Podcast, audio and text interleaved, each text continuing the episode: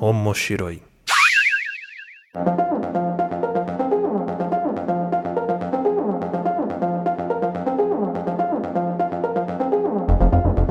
Olá a todos, sejam bem-vindos ao Omoshiroi. Eu sou o Luiz Hunski, estou aqui com o Gusta. Fala galera, beleza? Aqui é o Gustavo Lopes do Papo de Louco e do Gambiarra Board Games, agora invadindo o Moshiroi também. É, crossover aqui entre os podcasts da casa. E esse podcast é onde nós discutimos assuntos relacionados a animes, mangás e tudo que envolve o universo otaku e da cultura pop japonesa. Lembrando que o Moshiroi é um podcast que pertence ao grupo de podcasts do Papo de Louco. Se você quiser saber mais sobre esse programa ou outros, como o Gambiarra, por, exemplo, né? Gambiarra Board Games, você pode acessar www.papodelouco.com ou seguir a gente lá no Twitter, que é Papo de Louco Underline, ou no Instagram, que é Papo de Louco Underline Podcast, ou nas nossas redes sociais pessoais, a minha é arroba Luiz Hunziker, e onde é que a gente acha você lá, Gustavo, ou Gambiarra? Pode ser o arroba Kaira Sensui, que é um personagem Sensual. que eu inventei pra mim há muitos anos e eu uso essa merda até hoje, né? E o arroba Gambiarra Board Games, que é, é o Instagram do nosso podcast, Gambiarra Board Games. Sim, e nesse episódio aqui hoje a gente vai estar surfando no hype, né? A gente vai estar aproveitando toda essa falação, toda essa esse alvoroço, esse quebra-quebra, esse vucu-vucu que está sendo gerado por ninguém mais, ninguém menos que Hideo Kojima.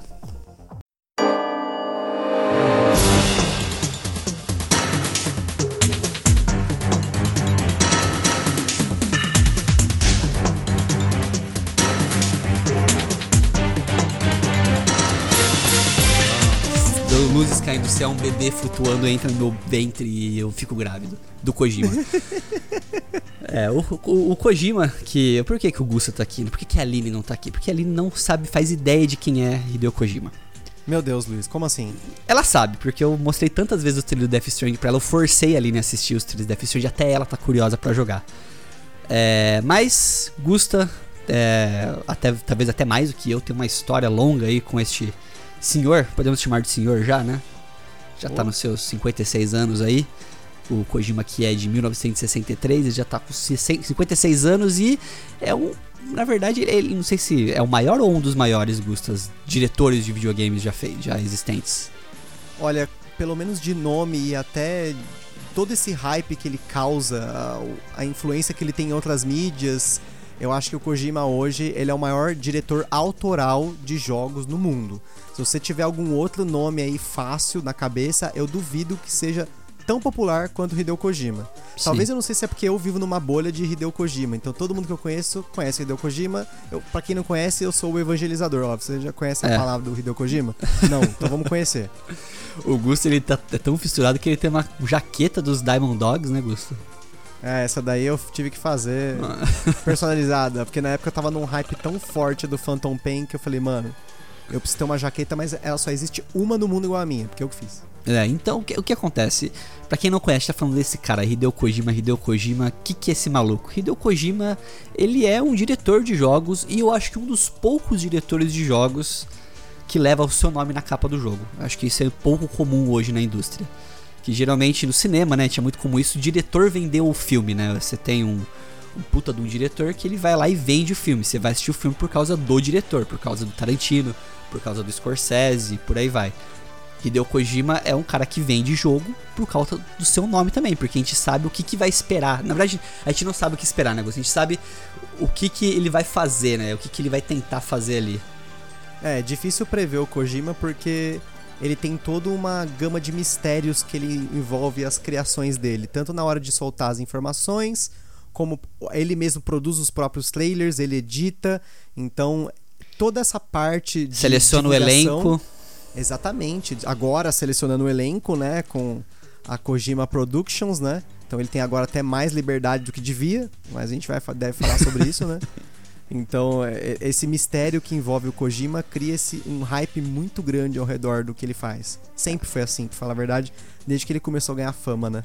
É, e a fama do Kojima, ela veio muito tempo atrás, né? Porque o Kojima era um, um jovenzinho que se mudou com 3 anos pra cidade de Kobe. Ele morava em Tóquio. E ele queria muito ser diretor de cinema. O Kojima, ele até. O pessoal fala, né? Que dizem que ele assiste um filme por dia. Ele todo dia assiste pelo menos um filme. Ele é muito fissurado com cinema, com é, contar história. E ele sempre quis ser um diretor. Mas ele acabou optando por fazer uma carreira aí de economista.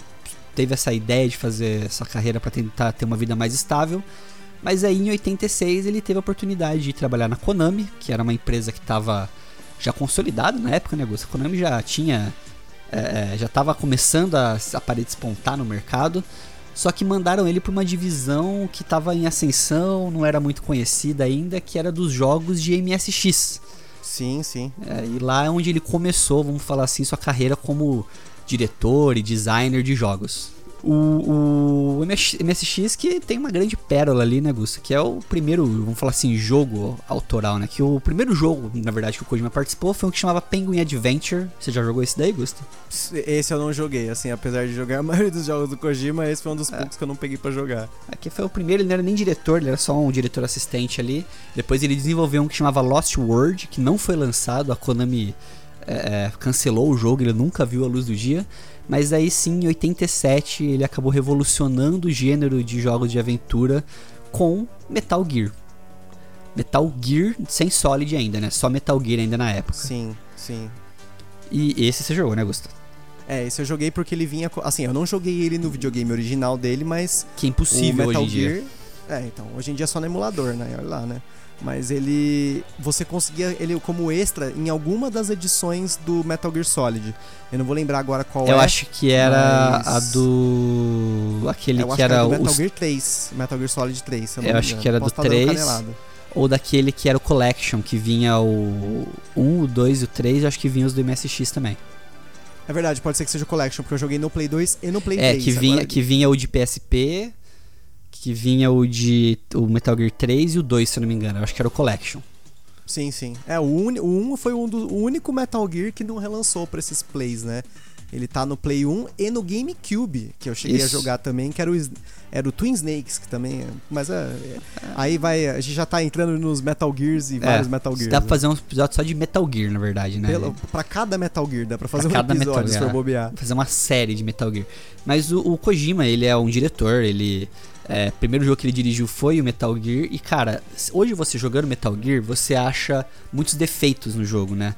Porque ele tem muito problema na questão de spawnar inimigo, da inteligência artificial. Não sei se você concorda também, Augusto, mas Sim, principalmente, sim. principalmente o port de NES, né? Que tinha um port pro NES do Metal Gear, que como ele fez muito sucesso no MSX e o MSX não era popular nos Estados Unidos, o NES era o videogame mais popular na época, fizeram um port dele pra NES que tipo, capou muita coisa, né? Tirou muita coisa do original, é, mas pra poder tentar fazer ele funfar ali, pra fazer ele rodar no NES. Eu joguei a versão do NES do Metal Gear. E, cara, mesmo com todos os problemas, defeitos, dificuldades que um jogo tem, que a gente enxerga hoje, pra época ele era revolucionário e ele trouxe muita coisa diferente no gênero. É, o conceito ali do inventário que tinha, né, do Snake, o conceito da, do- da- dele se comunicar com a base que já existia nesse Metal Gear, né, Gusta? Sim, e ele foi o primeiro jogo realmente de stealth, né? Até Exatamente. então, o- a galera tava acostumada com jogo de pancadaria, de tiro, de matança. E o, o- o Metal Gear, ele foi o primeiro jogo que matar o oponente, ou matar os inimigos, não era o foco. O foco era você sobreviver e conseguir fazer com que... eh, cumprir as missões, né? É, utilizando o, o melhor caminho possível, o caminho mais stealth, né?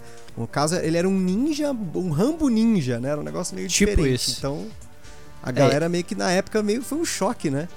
E é com toda a influência que o, o Kojima tem, né? Porque é, você vê o personagem principal, que é o Snake, né?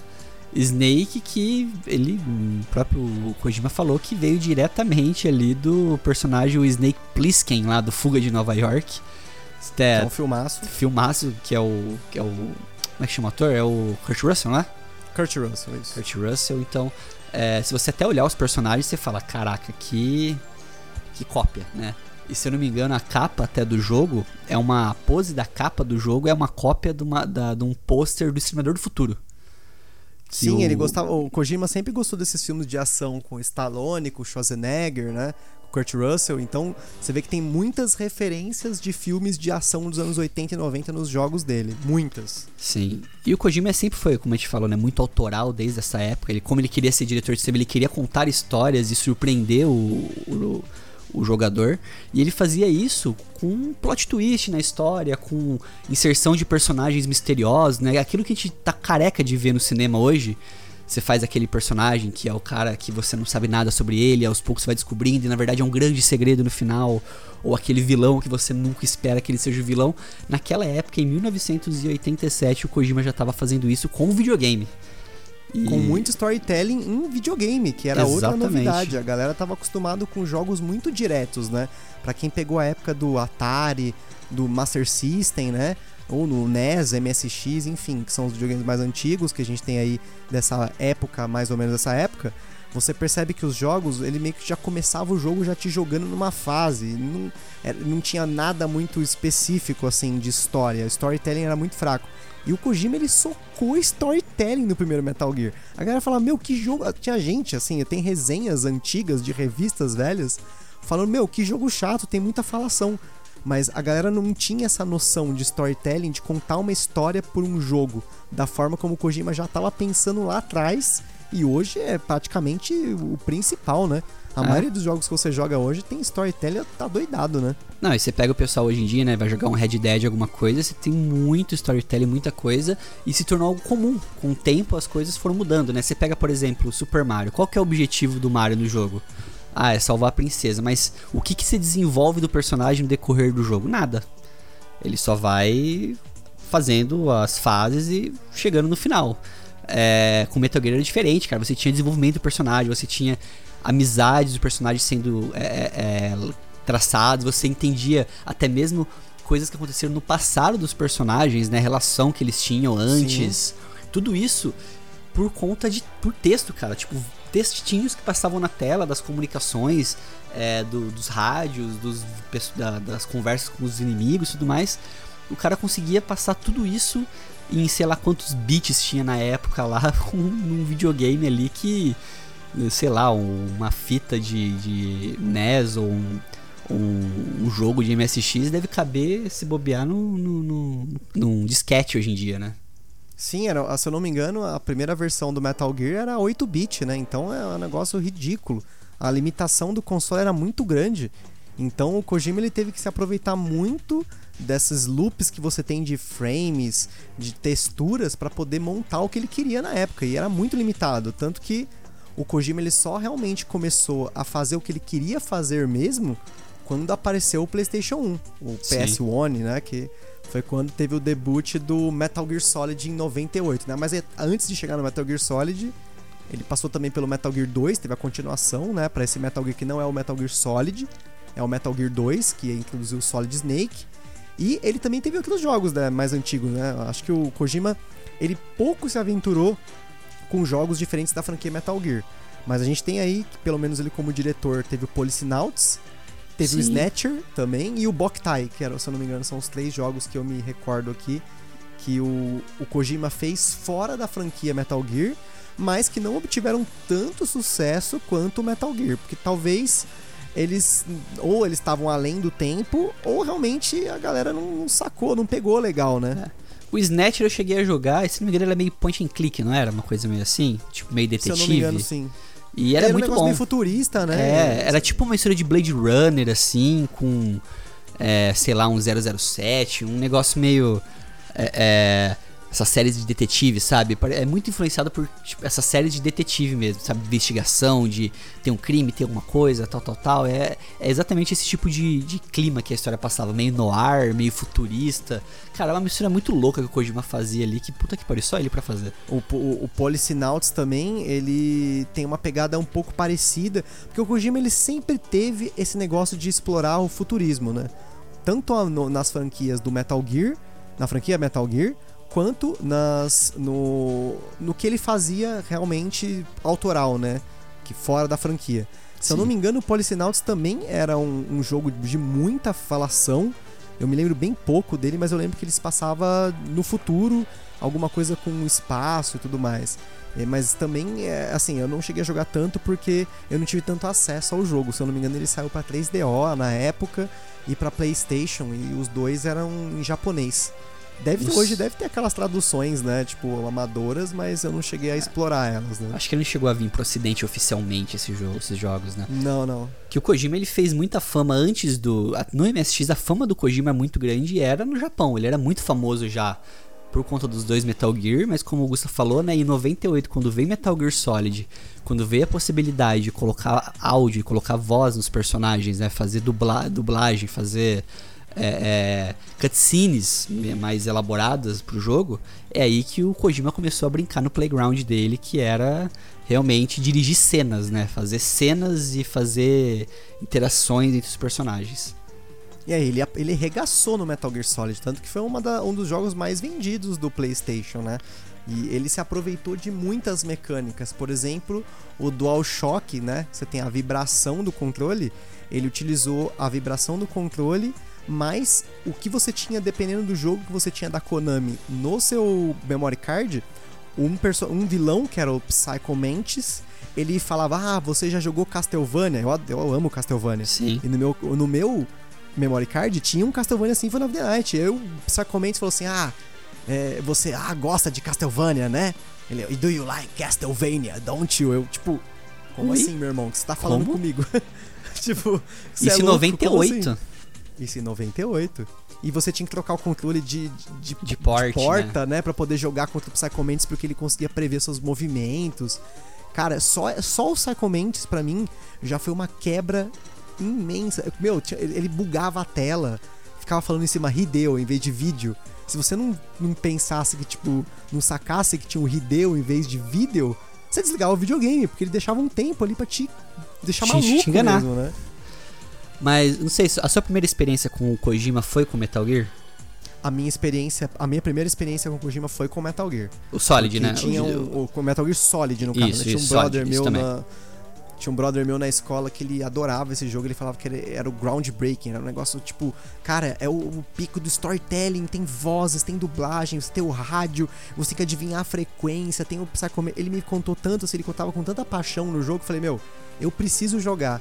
E cara, eu joguei esse jogo tantas vezes que eu queria, porque queria pegar o, o, os melhores. Eu tinha, você tinha os nicknames, né, do, jogo. E se eu não me engano, o melhor nickname era Foxhound. Isso. Agora me fugiu. Acho eu que era tinha Foxhound. Jaguar, Foxhound, tipo, você tinha que terminar o jogo em 3 horas e você tinha que ficar sem salvar. Era um negócio de maluco mesmo. E, meu, eu joguei muito esse jogo. E depois, quando ele foi pro GameCube, que foi o Twin Snakes, eu ia na casa desse brother só para jogar esse jogo. Era um negócio, assim, muito louco. Porque foi um jogo que, para mim, ele marcou a minha infância.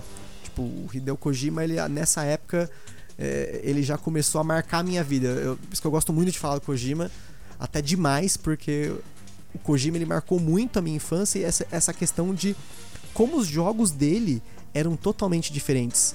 De você começar o jogo e você ter toda uma cutscene imensa, mostrava o Snake entrando pela água, e aí você, no meio da cutscene, ele já jogava você pro gameplay, e, tipo, você ficava meio, caramba, eu agora eu sou Começou? Um cara... Sim, começou, agora você, tipo, tem que fazer o um bagulho stealth, os caras não podem me ver, tipo, eu tenho que invadir um lugar, descobrir N coisas, assim, e N easter eggs. Puxa, nesse ponto, assim, eu fiquei, foi uma parte da minha infância que marcou muito, muito mesmo. Sim. Eu era muito pequeno quando lançou Metal Gear e meu primo jogava, né? Eu tenho um primo mais velho e eu assistia muito. E eu sempre gostei de filme, cinema, essas coisas. Então, cara, eu me sentia, pela primeira vez vendo Metal Gear, eu me sentia assistindo um filme em videogame. E, e, essa era a minha sensação, cara. A história, os personagens. Ah, encontrou o Tacon. Ah, tem. Eu acho que pode dar spoiler de Metal Gear já, né? Já venceu, né? 20 ah, anos. Com certeza. Pelo amor de Deus, né? Na hora que você descobre que aquele maluco lá, o que parece o Supla, esqueci o nome dele agora. É o. é, parece pra caralho. Que ele tem um nome específico, não lembro agora o nome dele, que você descobre que na verdade ele é o Liquid. E. Sim. Cara, era muito plot twist, muita coisa acontecendo, e eu falava, caralho, que coisa maravilhosa, cara. Tipo, eu não, eu não lembro de filmes naquela época que faziam isso tão bem como Metal Gear fez. É, e tipo, depois eu joguei, né? Depois de algum tempo eu joguei Metal Gear. Acho que uns dois anos, depois de 2000 mais ou menos eu joguei. E cara, o que eu fiquei travado no jogo para descobrir como fazer o cartão vermelho ficar azul não tá escrito na história. Porque para você que nunca jogou, é, me corrija se eu estiver errado também, Gusto. Você tem que deitar na neve com o cartão na mão, né? Que Isso. ele muda de cor. Numa época que você não tinha YouTube, que hoje em dia YouTube é assim, né? Você tá travado uma parte do jogo, 10 minutinhos, você já vai no YouTube lá, pesquisa, tal, tal, tal, e já vê o que tem que fazer. Não tinha YouTube. Se quisesse, tinha que comprar revista do jogo. Você não tinha forma. Ou você perguntava pra alguma pessoa que você conhecia. E, cara, eu fiquei, eu fiquei uma semana até o dia que o meu primo foi em casa e me ajudou e falou: Não, você tem que deitar aqui na neve e tal, tal, tal. Eu falei: Caralho, quem foi o japonês desgraçado que pensou numa coisa dessa? O Kojima, ele deve ter falado pra você: Did you like it? Did you like it? Cara, mas assim, o, o, e tem tanta coisa icônica no Metal Gear, já nesse Metal Gear Solid de 98, os barulhos, os sons, né? A trilha sonora de quando você é avistado. Ela até hoje, quando eu ouço, me dá uma sensação de angústia, sabe? De, eu lembro do, do, do, de quando os inimigos me perseguiam no jogo, sabe? Aquela musiquinha que vai tocar aqui agora, mas é, é, me dá uma sensação de angústia, sabe? Você e aquele também o barulho quando você tem o inimigo te encontra pela primeira vez, né? Aquele é, é, som característico já que até o pessoal usando os memes hoje em dia, que é quando o inimigo te vê, que cara, aquela é, exclamação, né? Exclamação na cabeça e cara, fudeu, corre, entendeu? Se esconde. É muita coisa icônica que o Metal Gear dessa época já fez e que sobreviveu para os outros Metal Gears, até hoje sobrevive. Por exemplo, você não tem no Metal Gear os últimos esses sons mais, né? É, pelo menos eu não me lembro não. de ter as mesmas músicas. Mas se você pesquisar hoje, você vê o pessoal na internet, meme e tudo mais, o pessoal ainda usa essas músicas porque elas ficaram marcadas, sabe? acho que tem coisas que ficam marcadas na história. E eu acho que Metal Gear é uma delas. Por exemplo, se você ouvir a trilha sonora de Zelda, você na hora fala, cara, isso é de Zelda. É, se você, sei lá, ouve a música do Super Mario Bros, você fala, cara, isso é música do Super Mario Bros. Você ouve os sons, os, não, não é nem música, os efeitos sonoros do Metal Gear, você fala, cara, isso é do Metal Gear. Sim. É algo muito marcante, entendeu? É muito único. E ninguém fazia isso na época. Ninguém se preocupava em, sei lá, sonoramente fazer você é, ficar, entre aspas, desesperado, né? Pelo que tá acontecendo na, na cena ou no, no jogo que é o que você tinha de sensação. Você, cara, você tinha sido descoberto Metal Gear, você corre como se não tivesse mais perna, porque é, é não é o objetivo do jogo você entrar em conflito. E, e esses sons, a música, deixava isso muito claro. Você sentia incomodado de estar em conflito. Você parecia que estava fazendo uma coisa errada. E outra, o, além do storytelling, o, o Kojima, ele, além de trazer essa parte do cinema para os jogos, ele também tem uma questão muito forte com a música, mas não só com as trilhas, né? Você percebe que desde o primeiro Metal Gear Solid, que ele já tinha mais memória, mais, que tá no CD, né? Então ele podia aproveitar mais, né?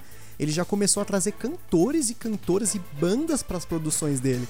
Tanto que o encerramento do Metal Gear Solid 1 é o The Best Is Yet to Come, da Rika Muranaka, uhum. que foi traduzida para um idioma que, se eu não me engano, é o idioma gaélico por Blatnaid Nichufag. Tá bom. Se eu não me engano. Saúde. É alguma coisa assim. e essa música foi gravada na Irlanda. Enfim, é um, é um encerramento maravilhoso. É um, um, final de jogo que você fala: Meu, isso aqui é coisa de cinema. Você consegue imaginar aquilo sendo filmado com autores, Sim. numa cena ali com aquela filmagem aérea, assim. Putz, é, é muito maravilhoso. O Metal Gear, o Metal Gear Solid já começou muito bem. E aí depois, né? A gente teve o Metal Gear Solid 2, que foi o Songs of Liberty, que ele já entrou numa parte mais política da história. Você tem toda essa parte também que a gente falou de cinemática, né? E de trilha sonora e tudo mais, num outro nível, porque já estava no PlayStation 2, então era a memória maior, ele tinha mais recursos, é, o gráfico muito melhor, né? E o choque da galera, né? Você começa o jogo controlando o Snake e daqui a pouco ele te coloca para controlar o Raiden, que tipo, é, mano, menos de uma hora de jogo, né? É, é um susto pra galera que tava tipo, meu, Solid Snake, Solid Snake e tipo, Raiden. Quem é Raiden, né? Quem é Raiden? Exatamente. E mesmo assim, é um jogo sensacional ao melhor nível do Metal Gear. Ele começa a ampliar os conceitos da história, dificulta um pouco mais o entendimento, porque ele coloca os Patriots, ele começa a mostrar esse, coloca esse lado político, Coloca os né? Sons of Liberty. Sim. Coloca Laderidoru. É, então, então ele começa a mostrar que assim, o universo do Metal Gear não é só espionagem e o, a briga de irmãos e os Les Enfants Terribles e tudo mais é muito mais do que isso, né?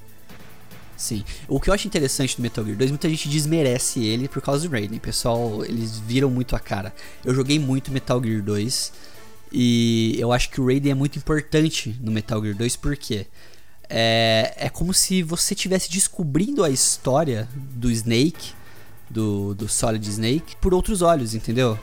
Porque é, é, é, o jogo você vai descobrindo as coisas, você vai entendendo todo aquele ambiente, entendendo por que as coisas estão acontecendo. Você fica numa parte do jogo, de uma parte pra frente, você fica perdido, você fala, cara, por que, que isso tá acontecendo? Você começa a questionar as próprias ações do seu personagem. Não sei se teve isso com você também, Augusto, mas. Sim, sim, com certeza. Você começa a questionar, você fala, cara, mas peraí, por que, que, eu tô, por que, que ele tá indo para esse lugar? Por que, que você tá fazendo isso, entendeu? E é como se você, tipo, fosse aquele soldado que começa a se questionar. Fala, cara, peraí.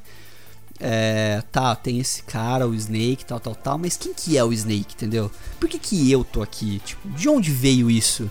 É, todas essas questões começam a ser colocadas em pauta e você descobrindo isso como uma terceira pessoa, o Raiden no caso, uma pessoa de fora, é muito interessante porque você vai é, pensando as informações e você vai juntando com as informações que você já tinha antes. Então assim, o Raiden descobre uma informação que para ele não faz tanta diferença, mas para você que já jogou, você fala, caralho, essa informação ela liga totalmente com aquela outra, entendeu? E vai criando uma rede, uma... É, é cara, é muito bom Metal Gear 2, Metal Gear Solid 2.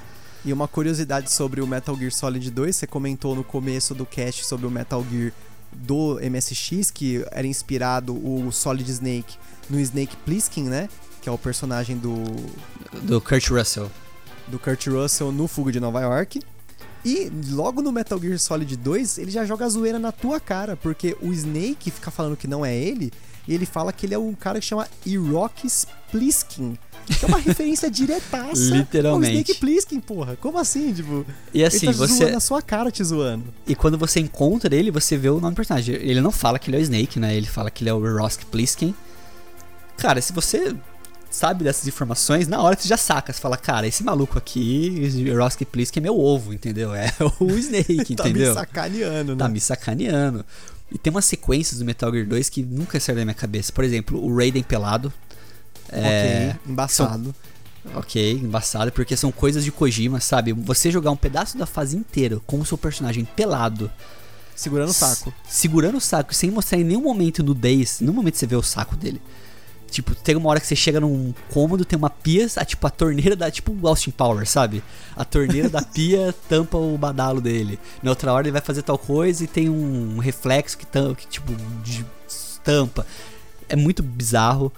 É. A questão do personagem, né? Por exemplo, o Snake desde o Metal Gear Solid. O DMS, não sei se o DMSX tinha isso também, mas desde o Metal Gear Solid, que eu me recordo, ele fuma, né? Você tem a opção de fumar com o Snake é algo é, é, que você tem um inventário, né? Você abre um inventário, Sim. opção, cigar, ele acende o um charutão lá e fuma. É, pra relaxar, né? Pra relaxar. E se não me engano, o Raiden não tem isso, né? Não, o Raiden não. O Raiden é aquele cara todo certinho, né? Exatamente. Todo, é o soldadinho moldado, sabe? E você vai descobrindo essa história do Metal Gear. Você vê muito clichê do Metal Gear 1, mas é totalmente intencional. Porque é como se fosse assim, cara, as coisas se repetem. O... Isso é cíclico, entendeu? Não é porque isso está acontecendo agora. Tem algo maior atrás disso que está fazendo tudo isso se repetir de novo, de novo, de novo, de novo. E aí isso tudo vira plano, pano de fundo pro meu favorito de todos até hoje lançado Metal Gear, que é o Metal Gear Solid 3.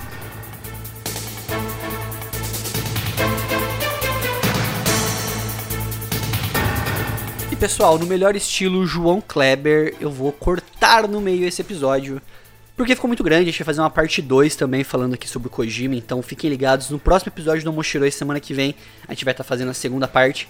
A gente vem mais ou menos até metade ali dos lançamentos do Kojima, né, aqui.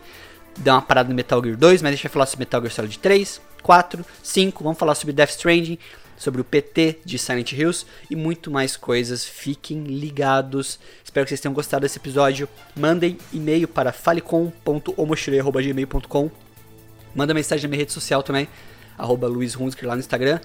Muito obrigado por estar com a gente aqui. Espero vocês semana que vem na continuação desse episódio e até a próxima.